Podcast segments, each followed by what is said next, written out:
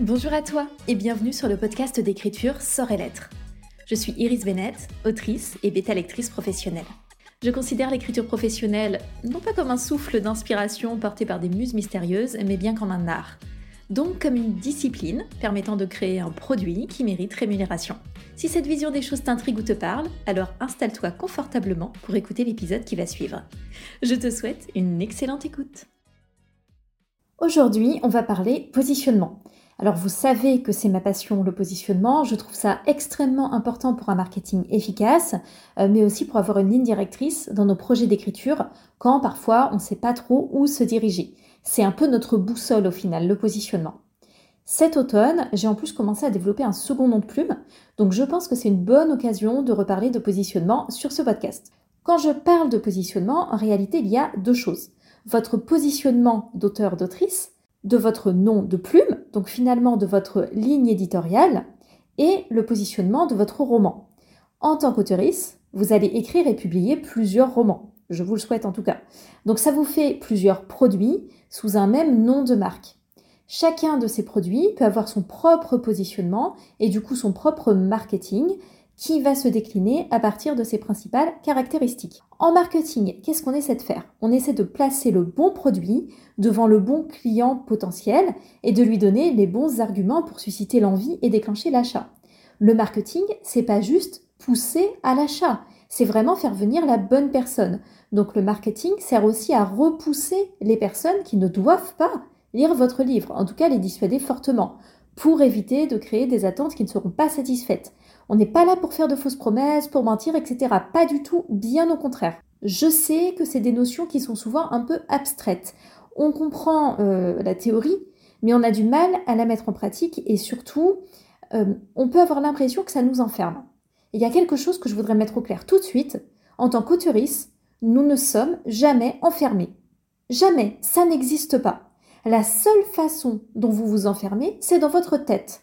Mais ça, c'est pas le problème du positionnement, c'est le vôtre. Et rien ne vous empêche de briser cette barrière mentale, de vous déconditionner de cette crainte qui vous bouffe la vie pour oser avancer. Donc pour rendre le truc le plus concret possible, je vais beaucoup illustrer avec mon propre parcours et mes propres romans. Comme ça, on a des exemples et j'espère que ce sera plus clair. Je vais vous parler de mon positionnement en général, du positionnement de chacun de mes noms de plumes, du positionnement de mes romans.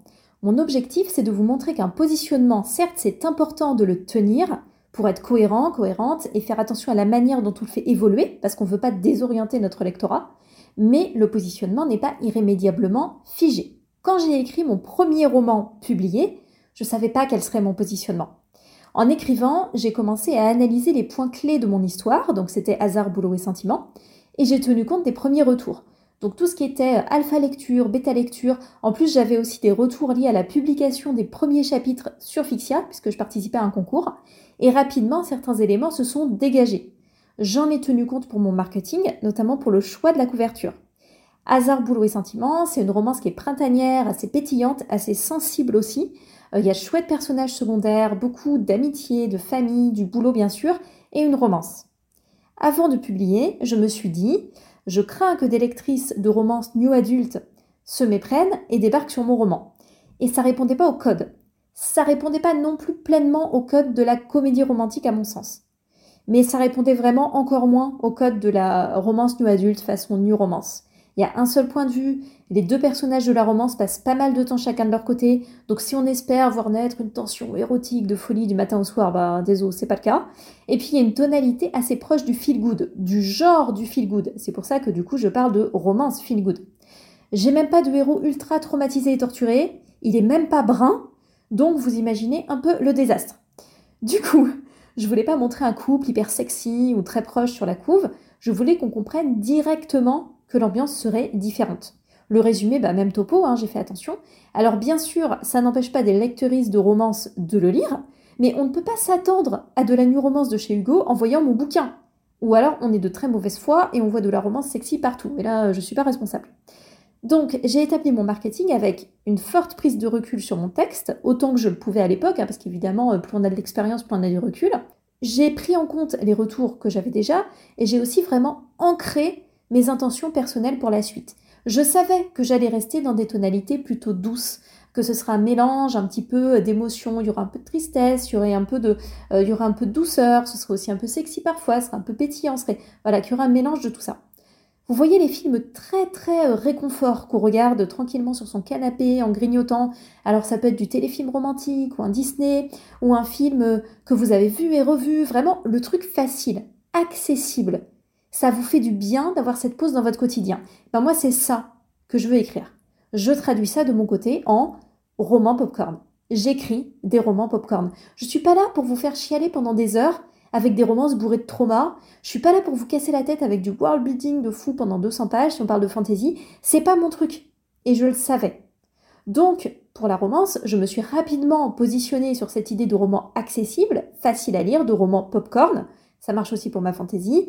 C'est immersif, c'est agréable et quand vous avez fini, votre vie ne s'arrête pas.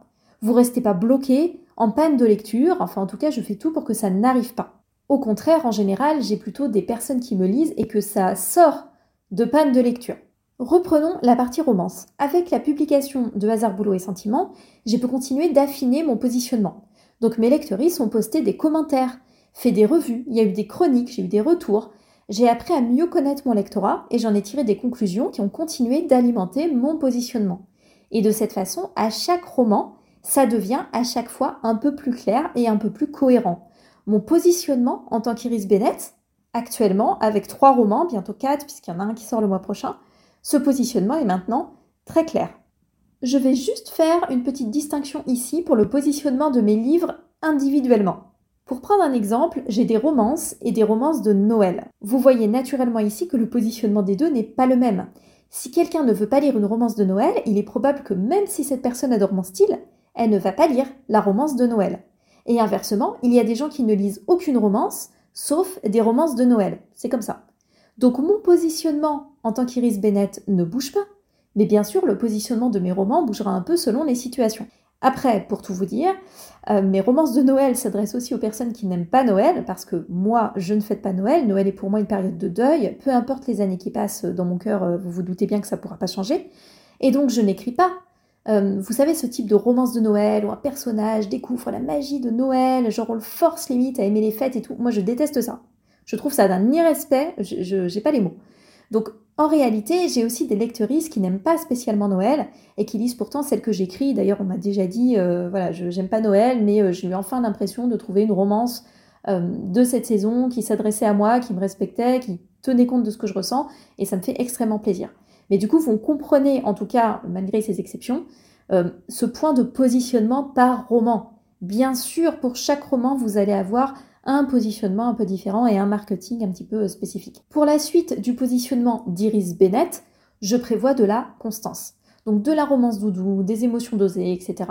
Et je prends les mots-clés écrits, prononcés par mon lectorat pour comprendre toujours de mieux en mieux bah, ce que j'écris et à qui je m'adresse. Donc je suis plutôt dans une notion d'affinage, euh, de stabilité, de consolidation.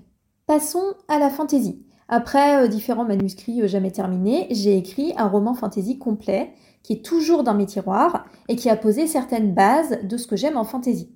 Ensuite, j'ai travaillé sur Ombre et Mirage et confronté ces deux textes m'a permis d'identifier des points communs, donc de mieux comprendre comment je pourrais me positionner.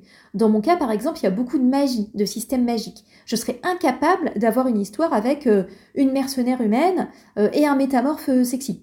Enfin, sexy ou pas sexy, peu importe. Mais moi, j'ai besoin d'un système magique. Ou j'ai besoin d'une sorcière qui lance des sorts. Sinon, je m'ennuie profondément. Donc le fait d'avoir plusieurs textes dans un même genre, ça me permet de mieux comprendre où je veux en venir, qu'est-ce qui m'intéresse, qu'est-ce qui peut faire mon style. Je repère aussi bien sûr des points communs entre mes fantaisies et mes romances. Au niveau du style, des dialogues, de l'importance des personnages secondaires, il y a évidemment des points communs. Même au niveau des thèmes, j'ai souvent aussi des héroïnes qui sont quand même assez fortes, avec des notions euh, d'émancipation, de choix, de libre arbitre et tout ça, c'est normal. En fantaisie, processus similaire par rapport à la romance, à savoir tenir compte des retours, adapter mon marketing en conséquence au fur et à mesure. En préparant Ombre Mirage, typiquement, je me suis dit que je ne pouvais pas reprendre les codes marketing de l'urban fantasy. C'est de l'urban, certes, il n'y a pas de doute, mais le public d'urban fantasy, euh, notamment euh, les personnes qui lisent via l'abonnement Kindle, qui en lisent vraiment beaucoup, beaucoup, etc., ce public a des habitudes très précises en général. Donc je n'ai pas repris les mêmes codes de couverture, par exemple, pour éviter de faire ce qui serait considéré comme une fausse promesse. Si ma couverture pour Ombre Mirage ne correspond pas aux couvertures d'Urban Fantasy, c'est pas parce que je trouve que les couvertures d'Urban Fantasy, euh, elles sont nulles, qu'elles sont moches, qu'elles, je sais pas quoi, mais pas du tout. C'est pas parce que je pense que ma couverture vaut mieux que les couvertures d'Urban Fantasy. Ça n'a rien à voir. C'est simplement pour ne pas induire en erreur. Les personnes qui regardent telle ou telle couverture d'un genre en se disant Ah, c'est moche, mais vous connaissez rien au marché. Je suis désolée, vous connaissez pas le marché numérique et vous savez pas de quoi vous parlez. Je vois le cas en fantasy, en urban, en romance, etc. Vous savez pas de quoi vous parlez et il n'y a pas de souci. Restez sur le marché papier. Par contre, si vous voulez attaquer le marché numérique, là, il va falloir euh, bah, enlever vos œillères et vraiment vous adapter en fait à ce marché. Sinon, vous allez avoir des surprises. Donc là, pour Ombre et Mirage, j'ai cherché un compromis entre urban fantasy et fantasy. J'ai aussi utilisé le résumé pour clarifier le positionnement du roman et générer le moins de déception possible. Et d'ailleurs, j'ai une petite anecdote toute fraîche à vous raconter là-dessus. Trois jours avant la sortie, je crois, euh, j'ai reçu un retour d'une de mes lectrices VIP. Elle lit déjà mes romans, qu'elle aime beaucoup. Et quand j'ai parlé d'un manuscrit d'Urban Fantasy, elle a voulu tenter. Donc mes lecteurs et mes lectrices VIP, c'est vraiment des personnes qui lisent en avant-première. Euh, c'est vraiment des, lecteurs et des lectrices, c'est-à-dire que euh, euh, je leur demande pas de retour détaillé, de bêta lecture et tout, absolument pas. Le manuscrit, il est figé. En général, c'est après correction professionnelle.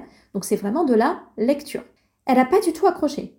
Pourquoi? Parce qu'elle voulait retrouver le modèle précis d'urban fantasy qu'elle aimait, avec les créatures habituelles. Et mon roman, c'est pas du tout ça. Donc j'aurais pu être déprimée ou très inquiète qu'elle n'aime pas le roman, mais je l'étais pas du tout. Parce que les différences de mon roman, je les ai suffisamment euh, cernées et contrôlées en amont pour être certaine que ça peut être une force. Mais surtout, parce que j'avais anticipé ce problème.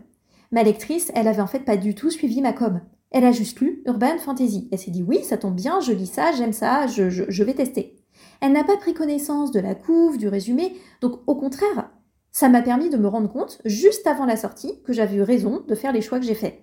De me méfier, de prendre les dispositions nécessaires pour ne, faire, euh, ne pas faire de fausses promesses, en fait, au lectorat d'Urban Fantasy. Autre chose, j'avais testé différents axes de communication en amont sur TikTok. Et qu'est-ce que les gens sur TikTok ont préféré? Le fait que les vampires ne soient pas classiques, qu'ils se nourrissent d'émotions. C'est l'accroche qui fonctionne le mieux là-bas. Je l'ai testé en pub Facebook aussi, c'est ce qui génère le plus de clics. Qu'est-ce que ma lectrice VIP n'a pas aimé? Que les vampires aient été réécrits. Moralité, je suis désolée qu'elle n'ait pas aimé le roman, ça lui a fait passer, je pense, un très mauvais moment pendant qu'elle essayait de, de, lire malgré tout le, premier quart du bouquin avant de laisser tomber, mais moi je suis très sereine sur mes choix.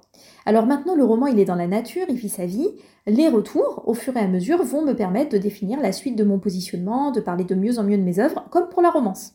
En fantasy, il y a un point un peu différent pour moi par rapport à la romance, parce que je ne pense pas garder la même constance de tonalité, même si je vais garder le même nom de plume, donc Iris Blakely pour la fantasy.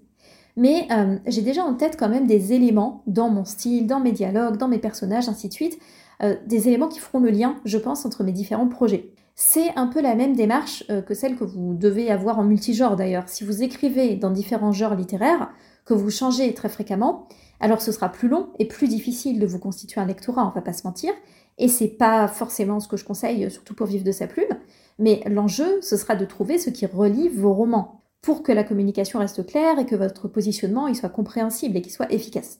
Donc voilà ce que je voulais vous partager aujourd'hui sur ces aspects, sur ces, histoires de positionnement. Prenez votre temps, Tenez compte des retours, analysez les points communs de vos textes, euh, demandez-vous de quoi vous avez envie, qu'est-ce qui vous caractérise, qu'est-ce que vous pouvez tenir aussi relativement sur le long terme. Et bien sûr, tenez compte des codes existants. Là, j'en fais pas tout un plat parce que c'est évident, mais vous devez quand même vous intégrer dans un genre, dans un sous-genre. On doit pouvoir étiqueter votre roman. Donc la clarté là-dessus, euh, c'est absolument essentiel pour broder ensuite votre positionnement, le construire avec l'expérience, la stratégie et bien sûr le lectorat et les retours du lectorat. Merci beaucoup d'avoir écouté cet épisode jusqu'au bout. J'espère que vous allez pouvoir bien cogiter sur vos histoires de positionnement. Je vous souhaite une très belle journée, une belle écriture et je vous dis à la prochaine.